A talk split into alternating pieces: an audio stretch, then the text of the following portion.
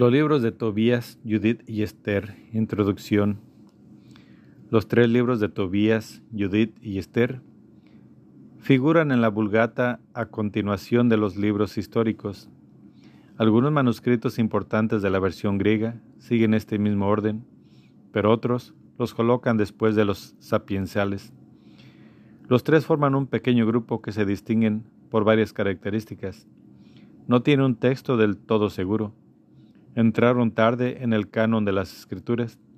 Tiene un determinado género literario en el que la geografía y la historia son tratadas con mucha libertad y como soportes de la enseñanza religiosa pretendida. Tobías. Las familias judías que viven en la dispersión en medio de otras naciones no judías pueden mantenerse fieles al yavismo con la protección de Dios. La familia de Tobit es un ejemplo el autor, para hacer más agradable su instrucción religiosa, escribe la historia de la familia de Tobit con los rasgos literarios de un drama para ser leído. Personajes del drama.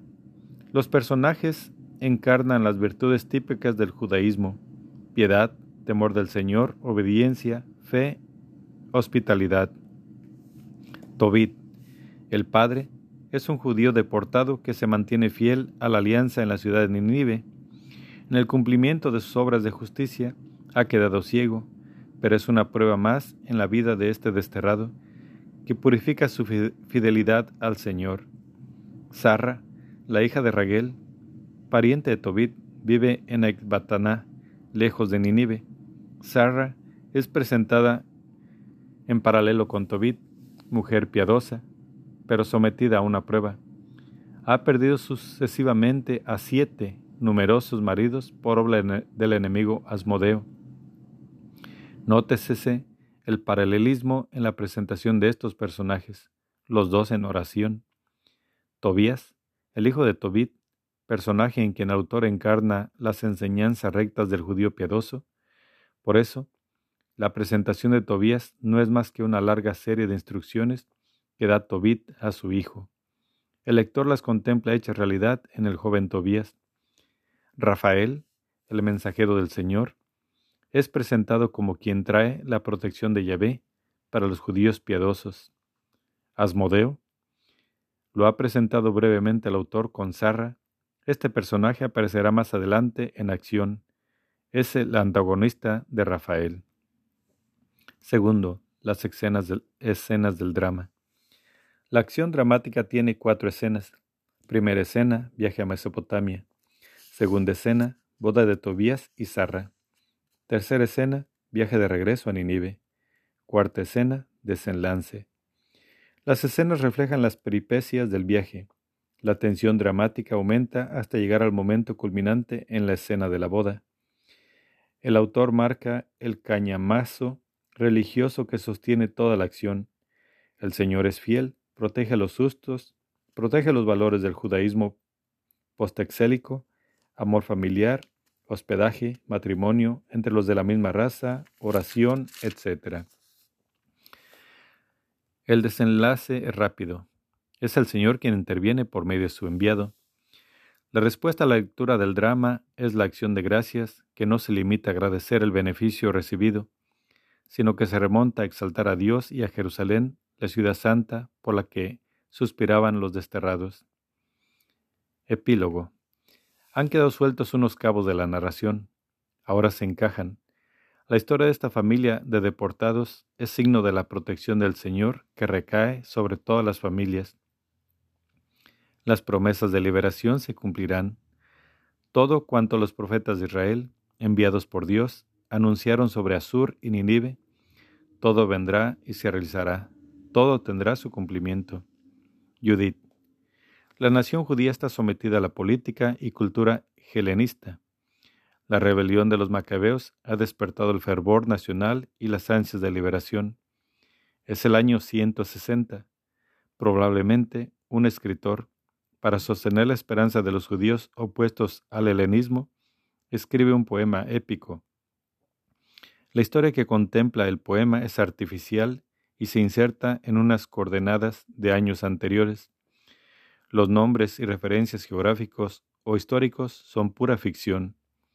El autor quiere solo cantar la victoria del pueblo judío protegido por Yahvé. Victoria, que en este caso vendrá por medio de una mujer, Judith, la judía. La narración está salpicada de referencias a los libros del Antiguo Testamento y advertimos en ella influjos de la literatura apolítica ya en boga en el siglo II Cristo. Toda esta narración épica se centra en tres personajes, Holofernes, Agior y Judith. Holofernes simboliza a los enemigos del pueblo judío, el poder que tienen Nabucodonosor y su general, Holofernes, es absoluto. ¿Qué puede hacer frente a ellos la comunidad judía de una pequeña ciudad? Notar que Nabucodonosor no fue rey de Asiria, sino de Babilonia. Ninive era una ciudad en ruinas. Betulia y Betumestaín no han sido localizadas. Esto indica que estamos ante un relato de ficción. Agior simboliza a los simpatizantes de los judíos. Las tropas de Holofernes avanzan y Jerusalén peligra. En este momento, el autor introduce a Agior jefe de los amonitas en el ejército de Holofernes. No es judío, pero reconoce al Dios de Israel. Este personaje pagano expone una hermosa síntesis de la historia de Israel y descubre el secreto de la confianza de los judíos. Aquí tenemos las claves para entender el mensaje religioso del libro. La comunidad judía interviene por dos veces para proclamar su religiosidad y su confianza en Dios. Judith, la judía, símbolo de la nación judía. Los rasgos con los que es presentada son los que deben caracterizar a la comunidad judía. Piedad, fidelidad al Señor, hermosura, etc. Sus armas son la oración y el ayuno. Su preocupación, salvar la ciudad santa. El diálogo entre Judith y Holofernes está salpicado de ironías y equívocos. Todo deja entrever que la comunidad judía confía en su Dios. En el desenlace de la acción de Judith, interviene la comunidad para proclamar que el autor de la liberación es Dios, que se ha servido de una mujer. La acción culmina al estilo de una acción litúrgica, con un canto de acción de gracias, seguido de unos ritos cultuales. Epílogo. La conclusión del libro completa los datos ficticios de la vida de Judith con una fórmula calcada en las conclusiones que leemos en el libro de los jueces. Esther. Escrito poco antes del año 160 a.C. en hebreo, se tradujo al griego y se amplió notablemente. Esta edición griega existía ya el año 114 a.C., pues en tal año fue enviada a Egipto. Las adiciones propias del texto griego figuran en nuestra edición en letra cursiva. Los hechos narrados en Esther se sitúan artificialmente en los años 486 al 465 a.C. y en la corte de Persia. Asuero es la transcripción latina del nombre propio del rey persa, cuyo nombre en griego es Jerjes. El objetivo del libro es reavivar la confianza de los judíos que viven en la dispersión, sometidos a poderes no judíos, y recordarles que Dios no abandona a su pueblo. La actuación de Dios a favor de su pueblo se transmite, como en el libro de Judith, por medio de una mujer. No se ayudará a descubrir el mensaje didáctico de Esther al leerlo como un drama en el que se enfrentan el judaísmo, Esther, Mardoqueo, comunidad judía, y el paganismo, Asuero, Amán, pueblo persa. Preliminares. El sueño de Mardoqueo, que abre el drama de la clave interpretativa, Dios dirige la historia de su pueblo, incluso de la parte del pueblo que está en la dispersión, y lo protege. El mensaje lo recibe Mardoqueo en el sueño, por eso se preocupa, por saber lo que Dios quiere llevar a cabo. La acción dramática contiene seis escenas, dominada cada una por dos personajes, Asuero y Bastí. Representa la caída en desgracia de la reina Bastí. Así se prepara el acceso de Esther. Los elementos ambientales son los de una corte oriental de la época del autor. Mardoqueo y Esther. Por caminos diversos, los dos personajes entran en la corte de Asuero y se ganan su favor. Los nombres de Esther y Mardoqueo son de origen babilonio, Istar y Marduk. El nombre hebreo de la protagonista, Adasá, significa mirto. Amán y Mardoqueo simbolizan las dos comunidades y sus enfrentamientos. Amán, el opresor de los judíos, Mardoqueo, el oprimido, pero de conducta leal incluso con el rey Asuero. Las oraciones puestas en boca de Esther y Mardoqueo destacan el origen de la fuerza de la comunidad judía, la confianza en Dios frente al régimen opresor de Amán, que goza de poder casi absoluto en la corte. El enfrentamiento entre las dos comunidades se decanta en esta escena contra los judíos. Esther y Asuero. En este momento del drama, entra en escena la judía Esther. La escena eleva el enfrentamiento a los dos personajes que rigen los hilos del drama. La actuación de Esther evoca la de Judith. La escena termina acentuando el aniquilamiento del símbolo de la comunidad judía, Mardoqueo. Amán y Mardoqueo.